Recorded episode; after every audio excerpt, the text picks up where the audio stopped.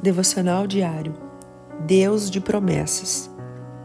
Depois que toda aquela geração foi reunida a seus antepassados, surgiu uma nova geração que não conhecia o Senhor e o que ele havia feito por Israel. Juízes 2:10. A geração anterior havia visto os grandes e poderosos feitos do Senhor em favor de Israel e se manteve fiel durante toda a vida de Josué e seus líderes. Essa geração havia visto a nuvem e a coluna de fogo que os acompanhavam no deserto. Comeram do maná que descia do céu. Viram a água brotar da rocha, o rio Jordão parar quando os pés dos sacerdotes tocaram as águas e as muralhas de Jericó caírem. E porque tiveram todas essas experiências? Porque andavam com o Senhor que os tirou do Egito e prometeu levá-los para uma terra abençoada.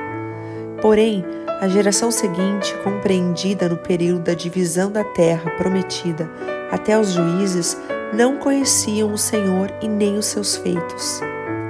O que podemos extrair desse precioso versículo? Precisamos tomar o cuidado de não nos ocuparmos somente com as coisas da terra e com nossos objetivos. As promessas nos alcançarão e se cumprirão enquanto andarmos com o Senhor que fez as promessas e as bênçãos que recebemos não podem ocupar o lugar do Senhor. Deus te abençoe. Pastora Ana Fruit Lábios.